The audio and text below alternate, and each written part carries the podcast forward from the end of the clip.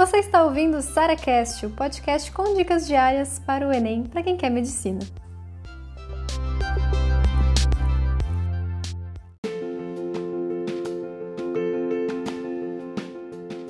Você tem pouco tempo para estudar? Seja porque trabalha, porque tem filhos, porque faz uma faculdade. E deixa eu falar uma coisa para vocês. Sabe quem estuda melhor? É quem tem pouco tempo.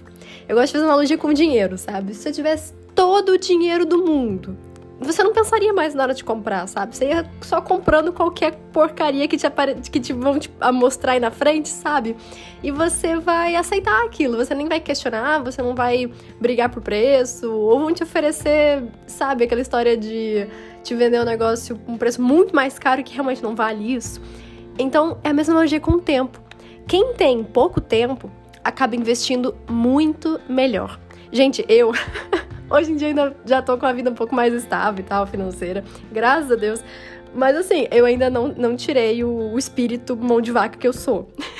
eu pesquiso, gente, eu juro, para comprar qualquer coisa, eu acho que eu pesquiso uns dois meses. E vejo o outro, e vejo o concorrente, e, e boto no, no site para me falar o preço quando diminuir e tal. Eu sou essa pessoa.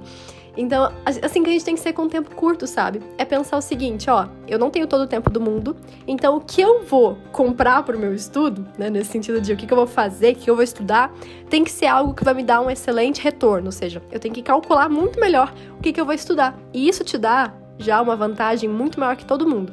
Porque a galera que tem todo o tempo do mundo não questiona o que, que tá fazendo. Tem, ah, tem todo o tempo do mundo. Então, assim, aquela pessoa que acorda de manhã, ah, Vai estudar agora não, tem o dia inteiro para estudar e a pessoa acaba estudando menos que você, juro.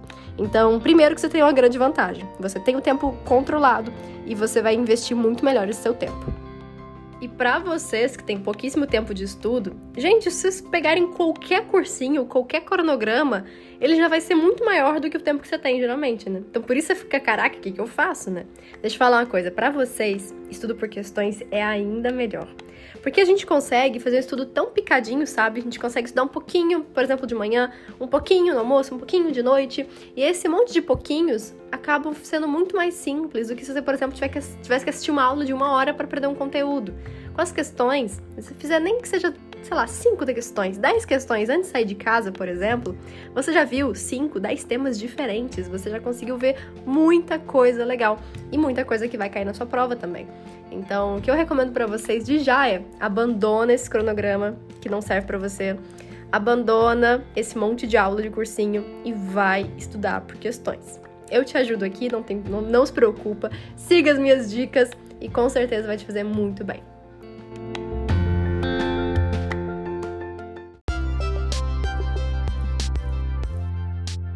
Você ouviu mais um SaraCast, o podcast com dicas diárias para o Enem.